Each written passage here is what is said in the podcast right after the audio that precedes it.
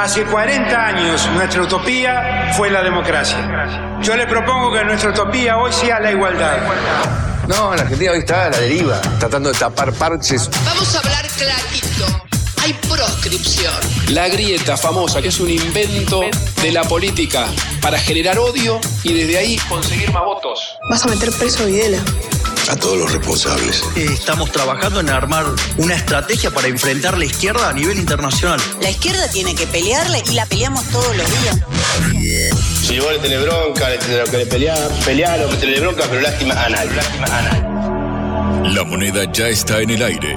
Empieza cara o seca en FM Concepto.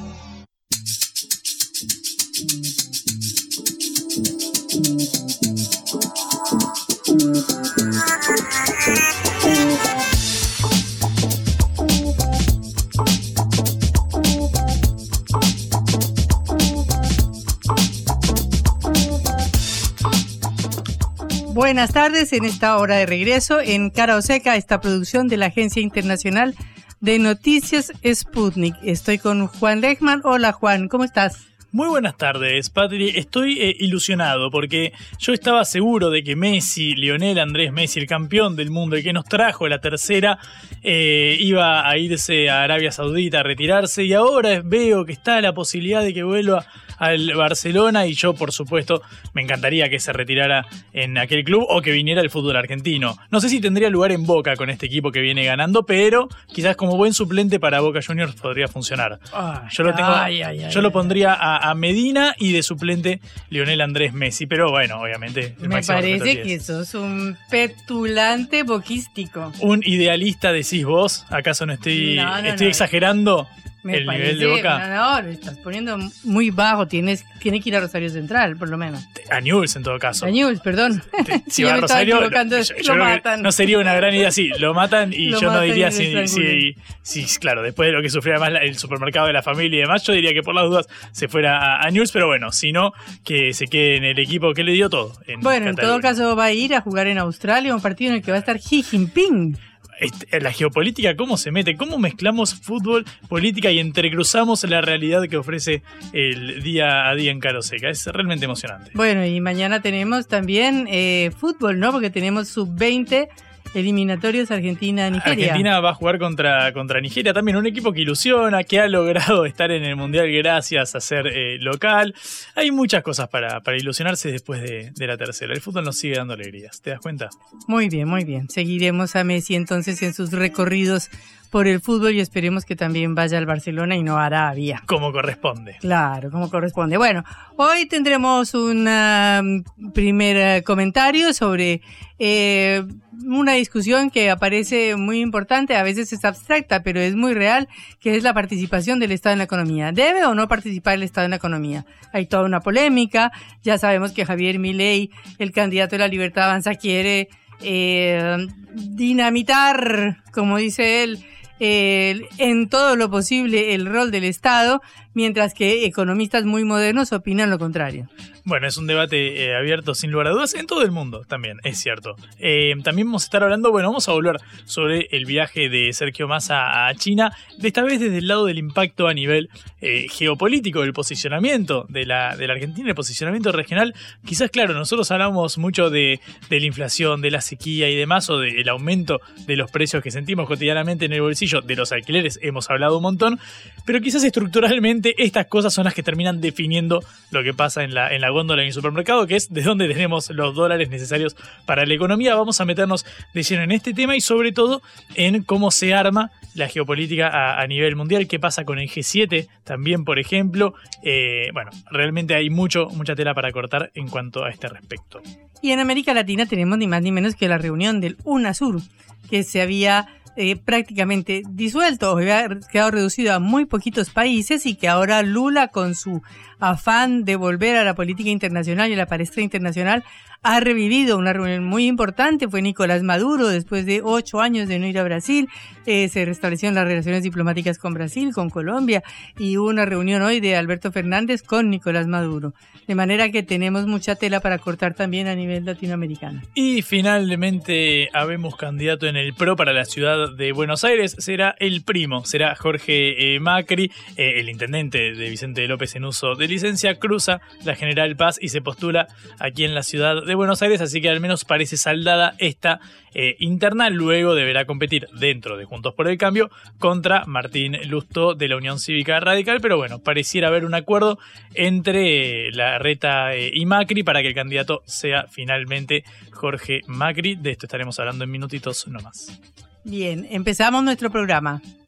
Cara o seca de Sputnik en concepto FM 95.5.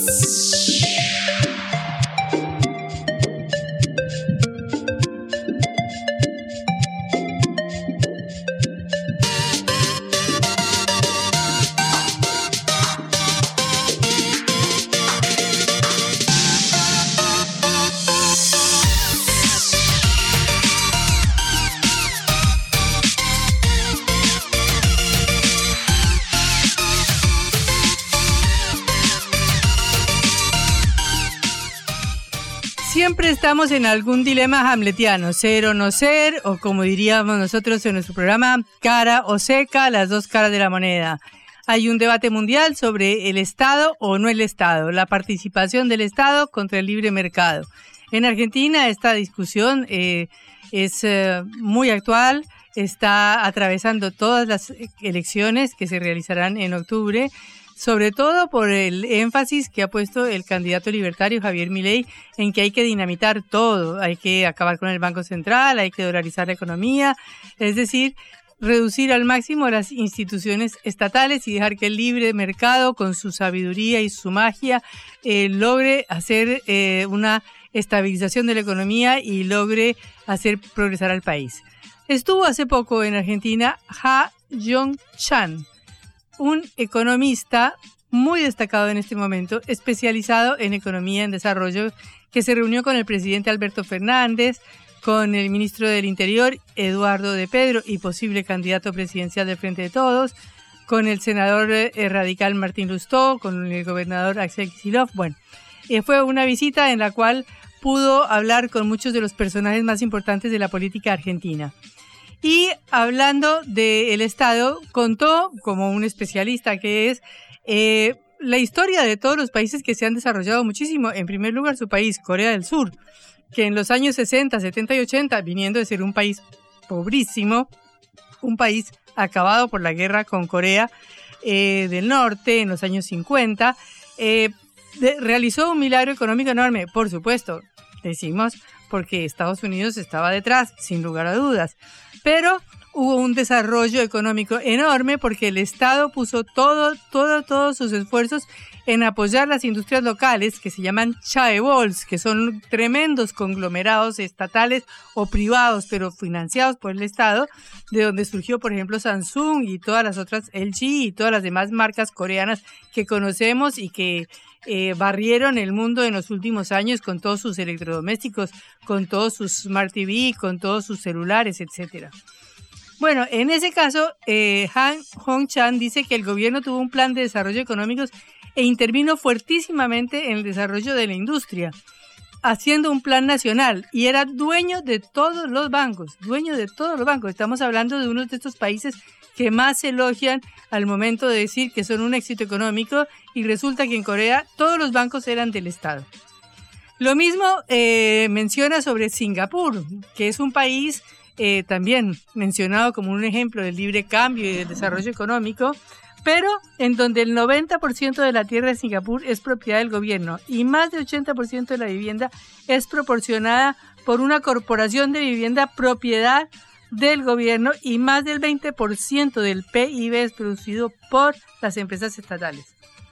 El economista también menciona ni más ni menos que Estados Unidos, ¿no? El, el país del libre comercio, el país de la libertad, pero en donde Silicon Valley no existiría si no fuera por las enormísimas inversiones que hizo el Ministerio de Defensa, el Pentágono y el Ejército en todas las tecnologías que hoy conocemos y que tenemos en nuestros celulares. Este, la pantalla táctil, eh, los chips, eh, absolutamente todo, todo lo más moderno que tenemos hoy fue financiado absolutamente todo por programas como el TARP, que fueron programas de la defensa de Estados Unidos, del Pentágono de Estados Unidos, de la Marina, de la aviación, y que han permitido gran cantidad de todos los inventos de los que nosotros gozamos hoy. Precisamente al hablar sobre Argentina, el eh, economista coreano dijo que el problema de, el gran problema de Argentina es precisamente su gran capacidad de exportar, porque el problema es que la exportación de granos, la exportación de soja, supuestamente la exportación de litio y lo del gas de vaca muerta y todos los bienes y materias primarias que nosotros podamos exportar, eh, están sujetos a los tremendos vaivenes del clima y de los precios internacionales. Una caída de los precios internacionales y en la Argentina se le acabaron las reservas. Una sequía como la de ahora de 20 y dejó de recibir 20 mil millones de dólares. De manera que él dice que hay que invertir, los estados tienen que invertir en inversión y desarrollo, que es el problema fundamental. Y que Argentina solo gasta el 0.5% de su PIB en investigación y desarrollo, mientras que Corea gasta el 4.6% y Suecia gasta el 3%. Entonces, dice que no solo se trata de tomar medidas que estabilicen la economía, por supuesto, como lograr eh, tener reservas internacionales, como lograr el swap con China, como todo lo demás, sino que hay que apoyar públicamente a las empresas para que desarrollen tecnología. Y menciona el caso de Alemania, que dice que está lleno de empresas pequeñas, se llaman Mittelstand Enterprises, que emplearán 500 personas, 1000 personas, tienen unos ingresos mm, relativamente pequeños, mil millones de dólares o de euros o dos mil millones, pero tienen una participación del mercado del 70% en lo que producen, desde filtros para máquinas de diálisis, partes técnicas de satélites, de todo. De manera que plantea que hay una necesidad urgente de que el Estado invierta en investigación y desarrollo, no para eh, nacionalizar la economía, pero sí para que se pueda desarrollar y sacar provecho de las enormes riquezas naturales de las cuales nosotros nos preciamos, pero que en realidad después no terminamos aprovechando. Eh, de paso, el economista criticó la dolarización porque dijo que si dolarizamos, bueno, sería, tendríamos que ser como Puerto Rico, es decir, eh, estar, ser parte de la economía de Estados Unidos, porque si, por ejemplo, economía, de la economía de Estados Unidos termina en una recesión y los estadounidenses empiezan a imprimir dólares, entonces me van a aumentar la inflación, es decir, quedamos completamente dominados por el que emite los dólares, que es la Reserva Federal de Estados Unidos. De manera que eh, contra las opiniones mm, que se están poniendo de moda cada vez más de la, eliminar el Estado y el papel del Estado, este economista dice que el Estado tiene un papel muy importante que jugar, pero precisamente para apoyar a las empresas privadas. Este, y que el Estado siempre tuvo regulaciones, siempre. Por ejemplo, eh, no se pueden regular, no se pueden vender esclavos, este, los niños no pueden participar en el mercado laboral, este, hay restricciones sobre lo que se puede comprar, lo que se puede vender, o qué drogas sí o qué drogas no. Eh, y todo esto va en contra de los postulados de que la libertad avanza sin límites y de que eh, no es posible utilizar al Estado como alternativa para el desarrollo. Todos estos conceptos son muy importantes porque para la Argentina, que es un país que tiene grandes problemas en este momento de reservas internacionales y de desarrollo, es fundamental ver hacia el futuro. Por ejemplo, el litio, para no ir muy lejos. Eh, hace poco reseñábamos y decíamos que el litio en Argentina está monopolizado por una sola empresa de Estados Unidos. Esa es la realidad de hoy. La vicepresidenta Cristina Kirchner se refirió a esto diciendo que teníamos que producir baterías de litio, que quizás es muy complicado, porque las baterías de litio hay que producirlas donde están las grandes producciones automotores, automotrices, como por ejemplo México. Pero el problema de Argentina es previo a eso. El problema es que Argentina no tiene el control del litio. Es el único país frente a Chile, Bolivia y México que no considera el litio como un recurso estratégico del Estado, porque está en manos de las provincias, porque por la Constitución de 1994 el litio y el petróleo y el gas y todo pasaron a manos provinciales. De manera que es el único país que tiene regalías del 3% contra el 40% de regalías que tiene Chile Y esos son los problemas que tenemos, que no solamente tenemos que desarrollar las materias primas que nos hacen riquísimos, sino que tenemos que desarrollar políticas nacionales de Estado para poder aprovechar estas riquezas. Hace poco también salió una estadística de cómo entraron en el gobierno de Alberto Fernández 110 mil millones de dólares de reservas, pero hoy tenemos un déficit de reservas internacionales. ¿A dónde se fueron? Se fueron en financiar importaciones con un dólar muy barato, se fueron en los viajes internacionales, pero de cualquier manera ese dinero, esos dólares que nos dio el agro, no fueron utilizados para desarrollar la industria argentina. De manera que es muy interesante eh, leer eh, las enseñanzas de este economista coreano que acaba de pasar por el país y de eh, revisar esa famosa discusión y ese famoso debate, si Estado sí o Estado no, este dilema hamletiano que tenemos hacia las elecciones. Blanco o negro, sí o no, a favor o en contra. Sputnik para la pelota para reflexionar.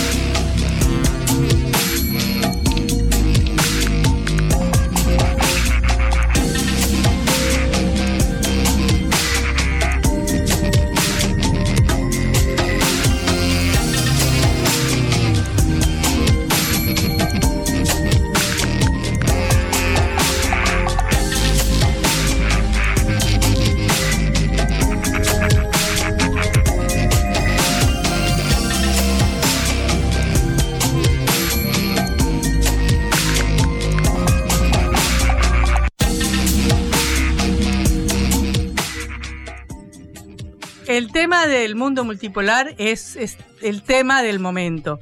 No solamente porque hubo una reunión del G7 en Japón, en donde estuvo presente el presidente Luis Ignacio Lula Silva representando al sur global o por lo menos representando a nuestro continente o subcontinente suramericano, sino que al mismo tiempo se desarrollaron reuniones importantísimas como una reunión China-Asia con todos los países del Asia Central y una reunión de la Liga Árabe en el mismo momento en que fue readmitido Siria. Estamos entonces ante un mundo eh, que en cierta medida, en cierta medida se divide, podríamos decir, y que tiene efectos eh, contrastantes e importantísimos para nuestra América Latina y para nuestro país, como vemos en estas tensiones que hay entre China y Estados Unidos que nos afectan directamente. Estamos en línea con Juan Gabriel Tocatlián, vicerrector de la Universidad Torcuato de Itela y analista internacional. Juan Gabriel, te habla Patricia Lee. Un gusto saludarte en Cara o Seca. ¿Qué tal? Muy buenas tardes. Eh, Juan Gabriel, eh, bueno, empecemos por una pregunta mucho más global y general, que es esta, ¿no? ¿Cómo ves tú esto de multipolaridad contra unipolaridad? Estados Unidos sigue siendo el que domina eh, las finanzas internacionales, el que domina el armamento mundial, pero sin embargo eh, hay unos movimientos internacionales en los cuales se intenta dejar de lado el dólar, en los cuales hay una alianza cada vez más fuerte entre Rusia y China, en los cuales también hay otros bloques globales que aparecen. ¿Qué puedes decirnos de esto? Bueno, definitivamente el, momento unipolar ya ha pasado. Eh, esto es aquella situación en la cual después del colapso de la Unión Soviética eh, y al inicio de lo que se denominó la posguerra fría, eh, Occidente tenía, y en particular liderado por Estados Unidos, la capacidad de moldear lo que en aquel momento se denominaba un nuevo orden internacional que se esperaba superase en, muchos componentes lo que había sido la Guerra Fría, puesto que eh, la Guerra Fría fue fría entre las dos superpotencias, pero fue muy caliente en lo que entonces llamábamos el tercer mundo y hoy llamamos el sur global. Eh, estamos en un tránsito hacia un tipo de multipolarismo que no necesariamente todavía está cristalizado. Hay claridad, creo yo, en que la hegemonía global plena de Estados Unidos es un elemento que ya no prevalece.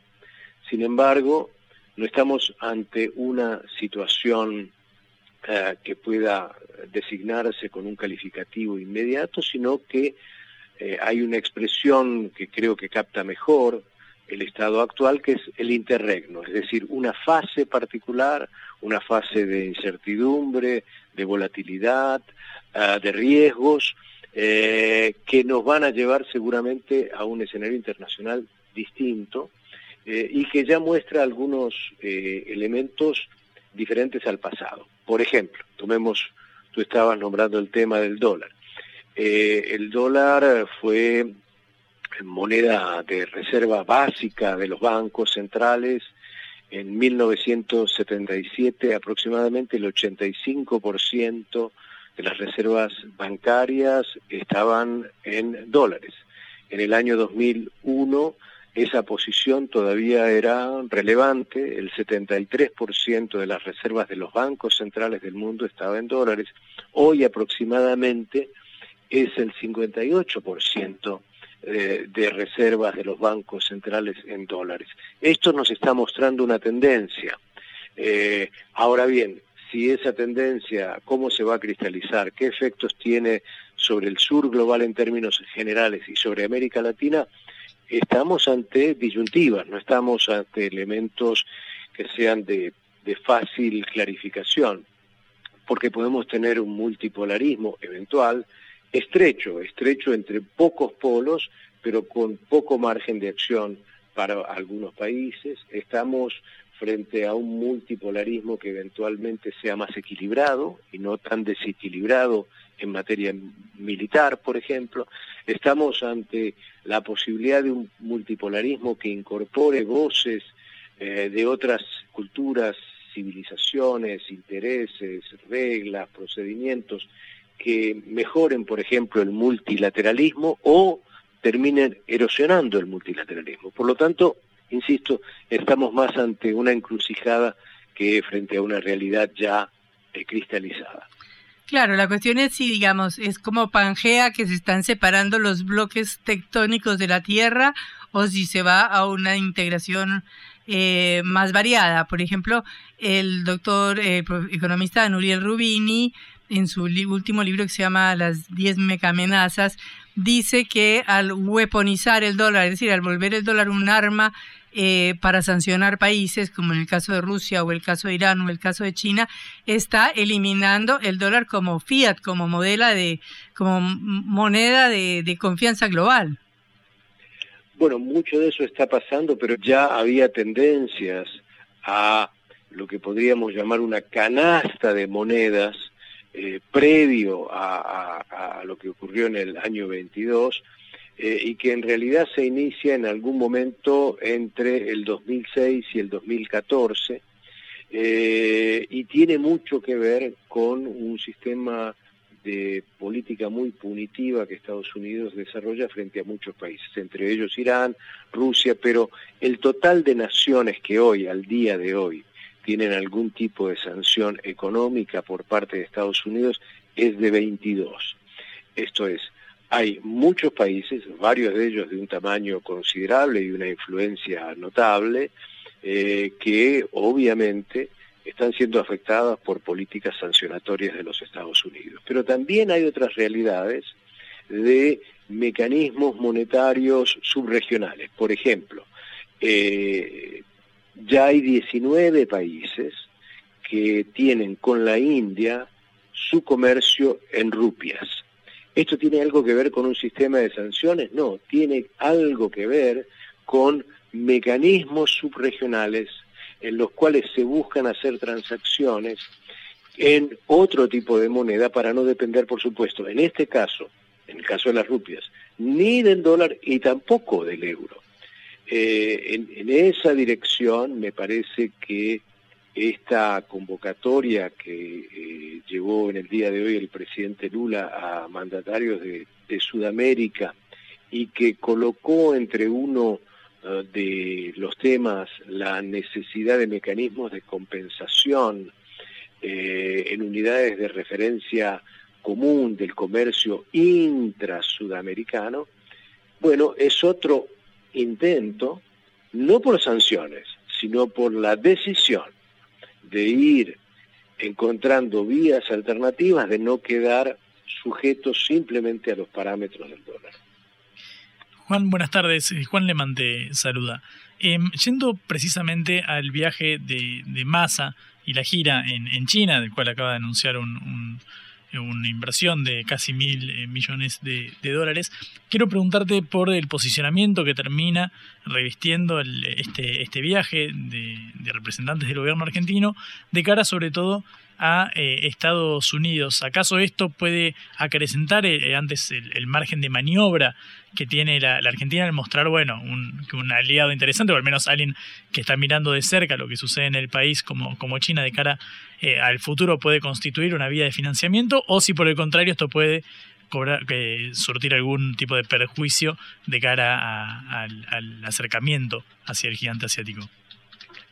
Yo no percibo retaliaciones futuras por esto eh, de parte de Estados Unidos o de ningún otro país. Eh, creo, por el contrario, que si Estados Unidos concibe la relación con Sudamérica y América Latina en su conjunto, eh, debe seguir apostando más a la estabilidad que a la inestabilidad. Y en este caso, aquello que se logre, por ejemplo, producto de eh, eh, acuerdos eh, que mejoren la capacidad financiera del país, y si ello incluye acuerdos con, con China, no creo que incida de ninguna manera ni negativamente. Estamos, sí, en una situación en la cual uno pudiera describir la política exterior en general de la Argentina como manejándose en un desfiladero muy estrecho con dos montañas muy grandes, muy rocosas, y van lloviendo las rocas y cayendo las piedras y un gobierno zigzagueante que necesita eh, más o menos eh, de salir adelante y no puede ni debe en este caso alienar su relación ni con China ni con Estados Unidos porque en estos momentos de suyo cada vez es eh, más esencial la condición material con la cual termine este gobierno. Eh, me parece que eh, ese es, repito, una, situación muy incómoda de parte del gobierno y que, por supuesto, hay temas delicados en las relaciones con China y hay temas delicados en las relaciones con, con Estados Unidos, pero me parece que hasta ahora eh, se ha tratado de que el costo sea eh, lo que se resguarde, es decir, no pagar precios por mantener relaciones económicas muy intensas con China y relaciones financieras muy eh, altas con Estados Unidos. Ahora, distinto es, pero muy distinto es, tomar en consideración lo que está cambiando en el mundo, fuera de China y fuera de Estados Unidos. ¿Qué quiero decir con esto? Si yo tomo las exportaciones argentinas del año 2022, es decir, del año pasado, y analizo eh, que 8, 8 de cada 10 dólares que entraron en el país por exportaciones provinieron de países no occidentales, mm. Países del sudeste de Asia, países de África, países de Medio Oriente, por supuesto, la relación comercial con China es relevante, pero hay una realidad material que se está moviendo en el mundo y que de hecho implica que la opción de países como Argentina no sea limitada a Estados Unidos o China, sino seguir en un proceso de diversificación. Diversificación en todos los frentes que fuera posible. El año pasado, el comercio bilateral, importación-exportación, conjunta, de Argentina con la India fue tres veces mayor al comercio bilateral con Francia. Sin embargo, nuestro despliegue diplomático, las embajadas, las referencias que hacemos comúnmente en los medios, es a los países occidentales.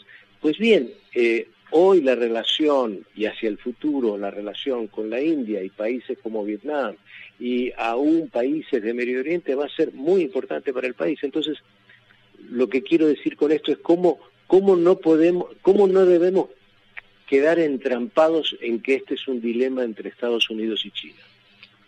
A la luz de este, de este paisaje sinuoso que, que, identificás, que debe atravesar el, gobierno a la hora de desplegar su, su política exterior, eh, quiero preguntarte fundamentalmente si eh, la, qué evaluación tenés de lo que han sido estos tres años y medio de, diplomacia y sobre todo en los cambios que hubo en la Cancillería, porque recordemos que estuvo Felipe Solar, luego Santiago Cafiero, ¿considerás que se mantuvo una línea eh, consistente? Y quiero preguntarte si, en base a lo que, a lo que identifiques, eh, ¿qué peso tuvo el condicionamiento que tenemos, por ejemplo, del préstamo con el Fondo Monetario Internacional? ¿Considerás que esta es la política que podía desplegar el, el gobierno o ¿O consideras que quizás estuvo más acotada, perdón, con un menor margen de, maniobra eh, a la luz de los resultados obtenidos hasta ahora?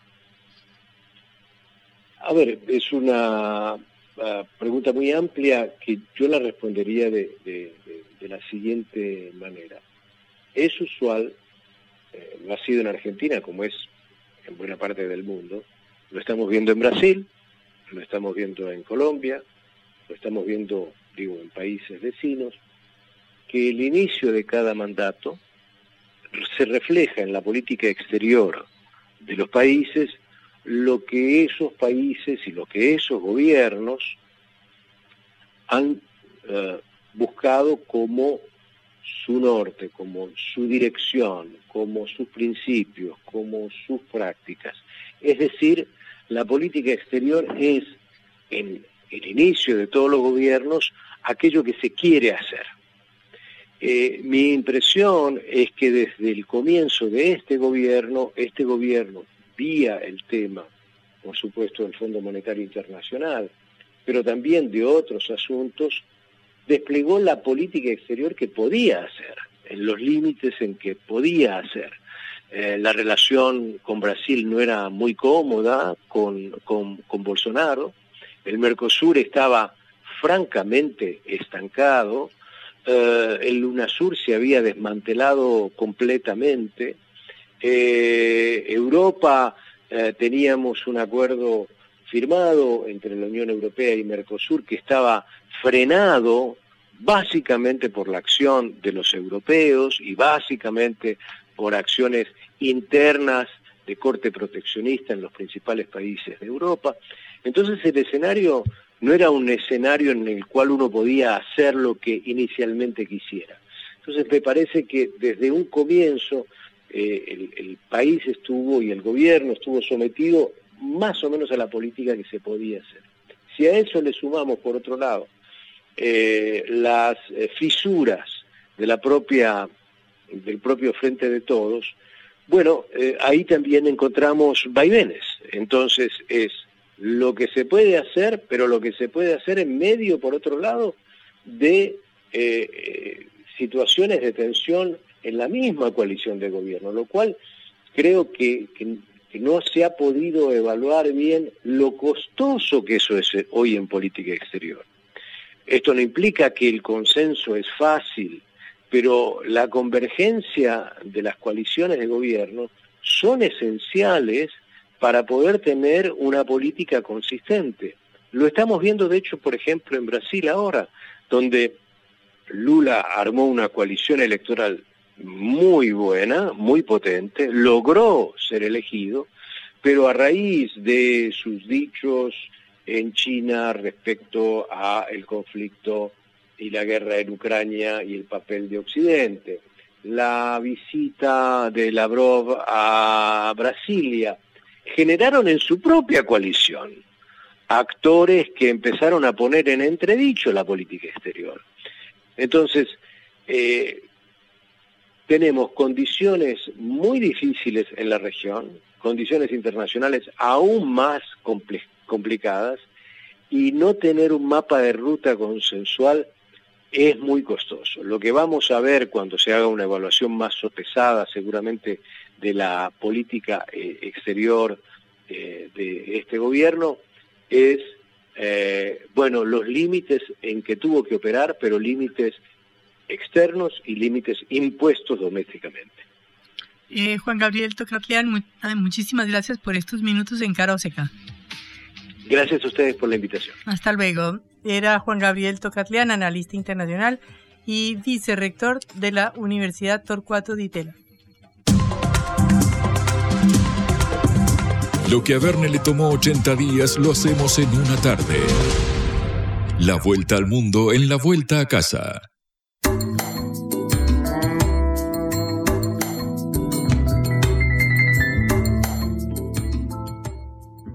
Se reunió en Brasil hoy eh, la UNASUR, eh, convocada por el presidente Luis Ignacio da Silva Lula. En esta reunión participaron 10 jefes de Estado de 12 países que conformaron la Unión de Naciones Suramericanas. Alberto Fernández de Argentina, Gustavo Petro de Colombia, Gabriel Boric de Chile, Luis Lacalle Pou de Uruguay, Mario Abdo Benítez de Paraguay, Luis Arce de Bolivia, Nicolás Maduro de Venezuela, Guillermo Lazo de Ecuador, Irfan Ali de Guyana y Chan Santoki de Surinam. Eh, la presidenta Dina Boluarte no podía eh, venir por cuestiones constitucionales y asistió el titular del Consejo de Ministros. Uno de los temas centrales fue el retorno de Venezuela y el viaje de Nicolás Maduro a Brasil, donde Lula criticó las sanciones y celebró el retorno de la relación bilateral suspendida desde 2019 por decisión del gobierno de Jair Bolsonaro. Eh, Lula calificó esta visita como histórica, pues desde 2015 no venía Maduro al país. También habló el presidente Alberto Fernández, que se refirió al bloque contra Venezuela y esto dijo. Venimos de sobrellevar un proceso de desarticulación de América Latina impresionante. Yo no puedo dejar de mencionar lo que fueron los años de Donald Trump en la presidencia de los Estados Unidos. No puedo dejar de pensar en cómo se creó un grupo, el Grupo de Lima, con el solo propósito de permitir la intervención militar en un país sudamericano.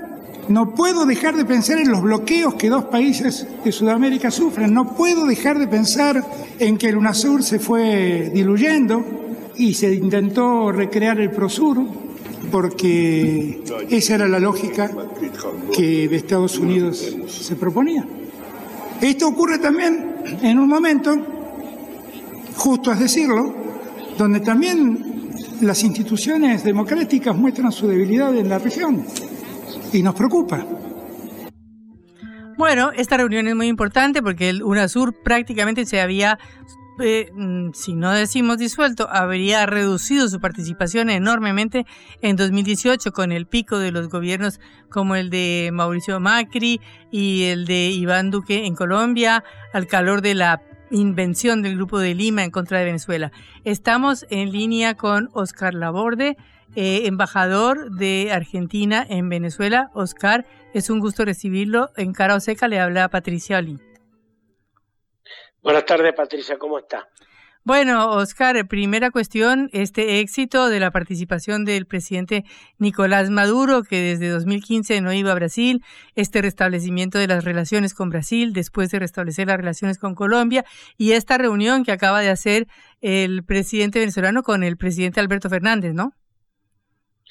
Sí, que como usted decía, yo creo que es histórico eh, digamos, eh, la realización del encuentro, es preparatorio al lanzamiento de la UNASUR.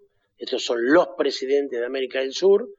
Todavía algunos no regresaron formalmente a la UNASUR, como Chile, como Colombia, eh, como Ecuador. Yo creo que lo harán en breve. Pero lo importante, lo que la virtud que tuvo la convocatoria del presidente Lula es hacerlo con los presidentes de los países de América del Sur. Y efectivamente es histórico la presencia del presidente Nicolás Maduro, porque sinceramente está claro que las sanciones, el hostigamiento, el cerco diplomático tenía como objetivo destruir al gobierno de Maduro. Yo creo que casi podría decir que tenía el objetivo de destruir la economía venezolana. Entonces, que no, no se haya podido, finalmente volviera este, Venezuela a estos ámbitos de los cuales estuvo alejado, se lo separó del Mercosur, se lo dejó aislado en la UNASUR, hubo todo tipo de retiro de embajadores. Eh, por suerte ahora podemos decir que excepto Ecuador, todos los demás países de América del Sur tienen embajadores en, este, en Venezuela. Bueno, cuando yo vine aquí era de los primerísimos, luego se sucedieron la designación embajadores de México, de Perú, de, de Colombia, de Brasil, de Uruguay, ahora se está se ha designado el de Chile. Eh, eh, me parece que es este, una demostración de que efectivamente el cerco diplomático no funcionó y que las sanciones tampoco funcionaron. Si es que el objetivo era, digamos, este, forzar al gobierno de Maduro. Tal vez el objetivo sea otro, tal vez el objetivo es y era debilitar la economía venezolana, ¿no? Pero a mí me parece que sí, que efectivamente es histórico por la convocatoria de Lula, que ratifica su liderazgo. Es natural que el Brasil, más presidido por Lula da Silva, tenga un liderazgo regional eh, y es muy bueno la concurrencia que hubo. Tanto eh, la, ausencia de Dina Boluarte se justifica desde la restricción jurídica, pero evidentemente hubo voluntad de todos los presidentes de estar junto a Lula y es un gesto más eh, de, la integración y en otro momento será cuando Argentina le traspase a Brasil la presidencia pro tempore del Mercosur, un día histórico. El encuentro de Alberto Fernández con, con Amador, bueno, eh, se dio, en diferentes momentos se había truncado, por agendas, por alguna dificultad, se dio, creo que de alguna forma viene a, consumar esta idea del acercamiento que se dio con la designación mía, en este caso de embajador, y todos los trabajos que se dieron, intercambio cultural, el intercambio comercial que se cuadruplicó desde que estamos acá, bueno, y ahora esto tiene en esta etapa la finalización con la reunión bilateral. Eh, además de esta importantísima noticia que logra traer paz a las naciones suramericanas, que logra terminar estos enfrentamientos, estas amenazas de invasión a un país, estas sanciones terribles contra un país hermano como Venezuela.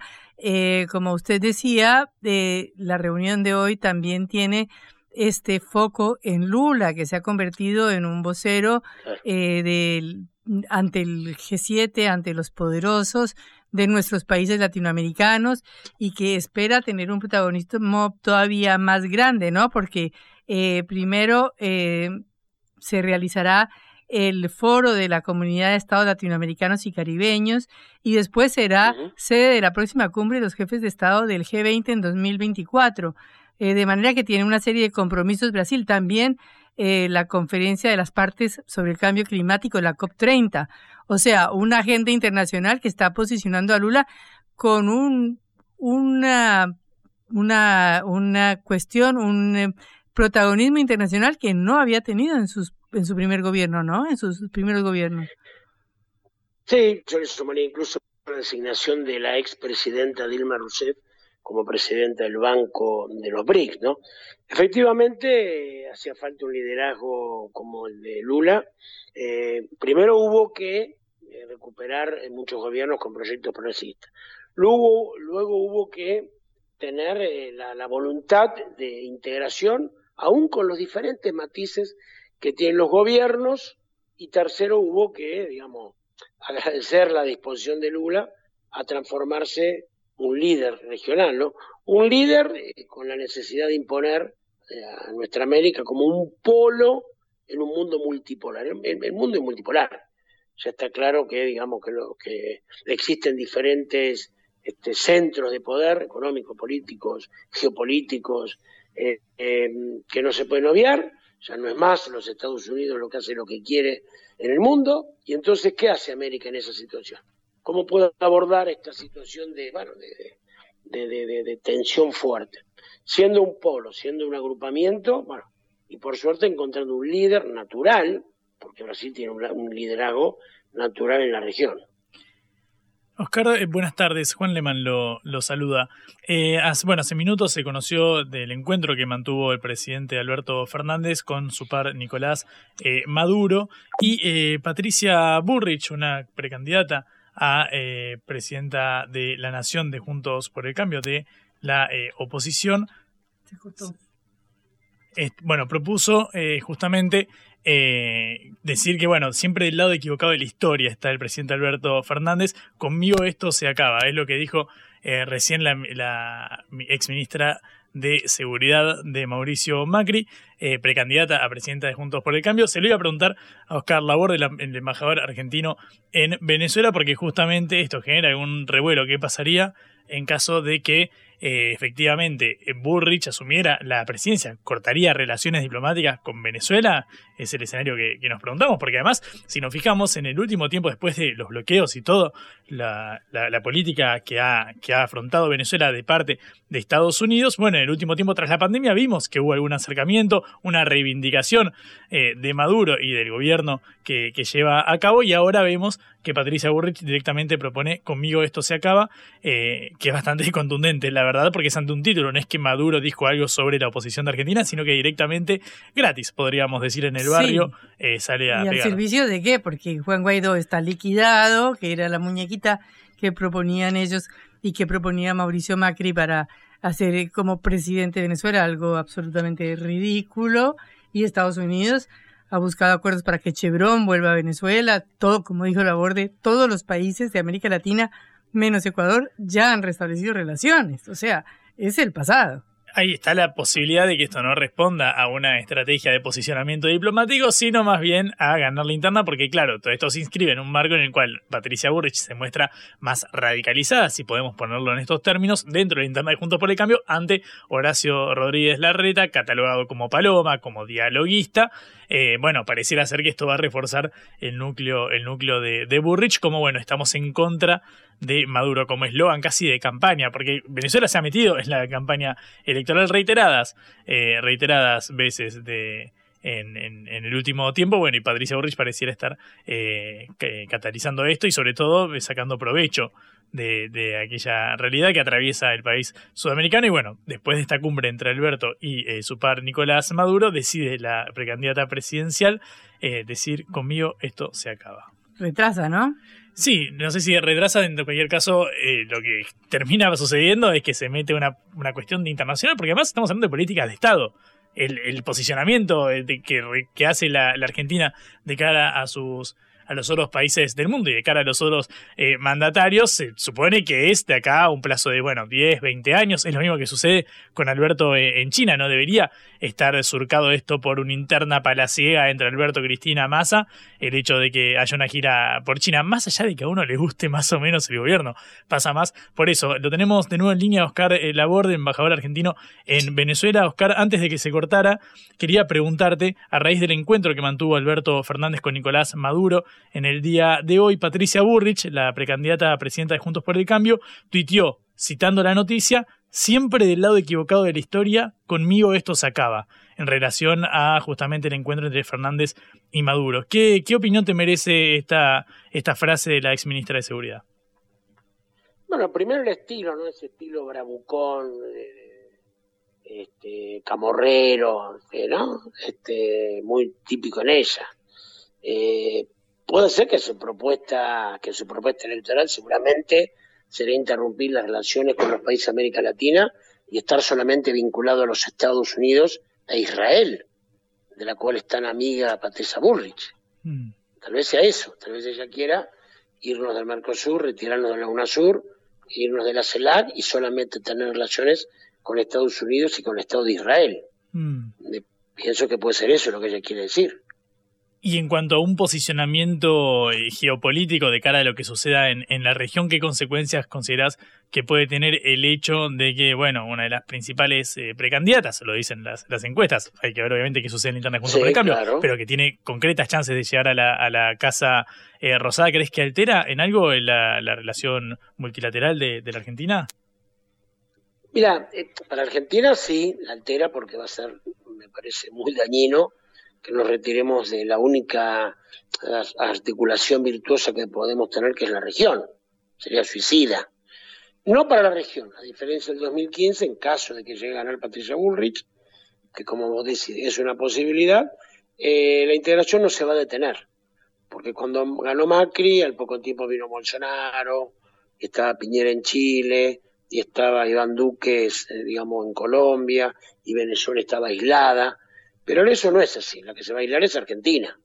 Mm. Este, así que va a ser perjudicial para Argentina muchísimo si gana Patricia Bullrich y si impone esta idea de romper relaciones con, los con América Latina y solamente estar vinculado con los Estados Unidos y con Israel. Para Argentina va a ser muy perjudicial. No veo que sea perjudicial para la, región, va a ser lamentable para los argentinos, ¿no? En lo demás yo creo que el liderazgo de Lula, el triunfo de Petro, el rol que está cumpliendo López Obrador, eh, la recomposición de Venezuela. Acá Venezuela quisieron ahogarla, aislarla, ahogarla, matar la economía. Y eso no pasó.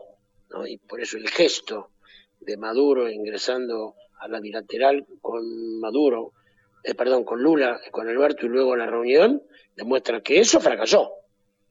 Patricia Burri este, respaldó a Juan, a Juan Guaidó durante mucho tiempo, ¿verdad? No sé si todavía lo sigue haciendo. No sé si ella todavía sigue bancando a, Juan Guaidó. No sé, sé que la referencia ideológica de ella, los Estados Unidos no, no banca más a Juan Guaidó. Y no sé si es un muerto que camina o que no camina. Por eso, pero bueno, tal vez lo que digamos, se retoma relaciones con Juan Guaidó, aunque ya su ni siquiera su grupo lo, lo ha ratificado como presidente, ¿no? El presidente auto autoproclamado, ¿no? Claro, claro. Bueno, esperemos que el reloj de la historia no nos vuelva a retrasar y que este proceso de integración nuevamente en curso con la UNASUR y con Lula a la cabeza y Alberto Fernández apoyándolo, eh, continúe para adelante. Muchísimas gracias, Oscar Laborde, por atendernos en Caro Seca. Esperemos y trabajemos para eso. Claro que sí. Hasta luego. Oscar Laborde, embajador argentino en Venezuela, en Caro Seca. Cara o Seca. Te contamos lo que otros callan.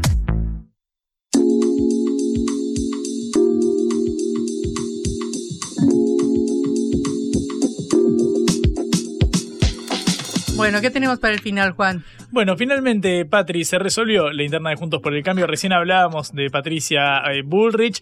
Eh, bueno, en la ciudad de eh, Buenos Aires, finalmente el candidato del PRO, el partido que gobierna desde hace 16 años, será Jorge Macri, el primo del expresidente, el primo de Mauricio. Finalmente, el, el exintendente de Vicente López, de la provincia de Buenos Aires, será quien represente al partido gobernante, al oficialismo, ante la interna contra Martín De la Unión Cívica Radical, obviamente en el marco de Juntos eh, por el Cambio. En términos bastante sencillos, eh, básicamente es un triunfo de, de, Macri, de Jorge, de Mauricio Macri, que logra imponer sus condiciones ante Horacio Rodríguez Larreta, que lo comentábamos hace unas semanas, impulsaba la candidatura de su ministro de Salud, el ministro de Salud porteño que afrontó la pandemia, que es Fernán Quirós, y de la eh, ministra de Educación, que también estuvo con el tema de las aulas, la, vuelta a la presencial y demás, eh, Soledad Acuña. Bueno, hace semanas se había bajado Soledad eh, Acuña de esta, de esta candidatura.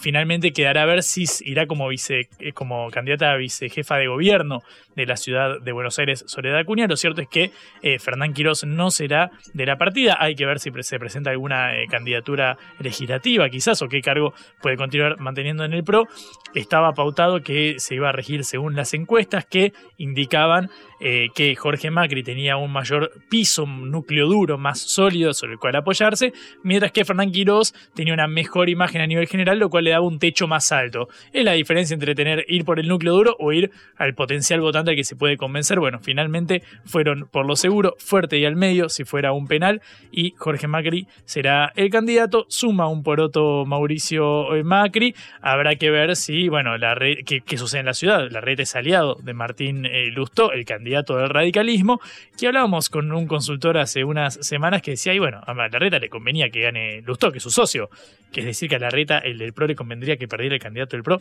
Bueno, son todas las elucubraciones que se arman en torno a esta confirmación. Finalmente habrá un contendiente que se llama Jorge Macri, otro que se llama Martín Lustó, que dará a ver, según la retista, integra la fórmula o cómo se distribuirá el resto del poder, mientras que en la provincia de Buenos Aires el candidato de la reta es Diego Santilli, otro que hizo lo contrario a lo que hizo Jorge Macri, pasó de la ciudad eh, a la provincia. Eh, y bueno, Néstor Grindetti, el intendente de Lanús, será quien va a ir por el lado de eh, Patricia Burrich. Son las novedades que hay hasta ahora. Obviamente hay mucho de luguración de cara al cierre de listas. Lo confirmado es que Jorge Macri será de la partida en la ciudad. Bueno, veremos quién gana la pelea en la ciudad. Es muy interesante porque se oponen, ¿no? Un candidato como Martín Lustó, que aparentemente tendría un poquito más de presencia en la ciudad. Ya había disputado las elecciones contra Rodríguez Larreta anteriormente. Recordamos que casi, casi le gana a Larreta en el balotaje, fue muy ajustado aquel resultado del, del 2015. De hecho, hubo ahí una cuenta con el voto en blanco, era el famoso voto electrónico, que me parece más grande el cartel de voto en blanco que esto beneficiaba a Larreta y demás. Bueno, finalmente terminan convirtiéndose en aliados.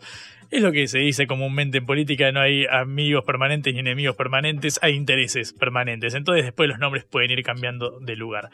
Esto es lo que sabemos al día de hoy. Bueno, muy bien. Eh, nos despedimos hasta mañana en la hora del regreso. Eh, les recuerdo que nos pueden volver a escuchar por sputniknews.lat. ¿A quién saludamos hoy, Juan? Como siempre a Celeste Vázquez y Augusto Macías, Tomás Chenlo, Astridarias y todo el equipo de concepto que siempre nos hospeda de 17 a 18 aquí en la 95.5. Hasta mañana. Chau. Vamos a clarito. La guerra contra las drogas ha fracasado. Se ha producido un genocidio en mi continente. Tenemos nosotros que plantar una sola voz, y que América Latina, el Caribe, le diga a los Estados Unidos de Norteamérica, no más golpismo.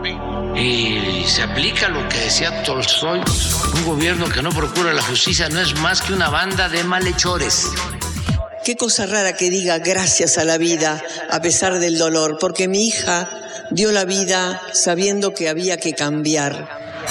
La vi ahí que, que brillaba, que sobresaltaba en ese estadio hermoso y no lo pensé y, y la fui a besar. La vida está llena de tropezones y de fracasos, pero es hermosa. Cara o seca.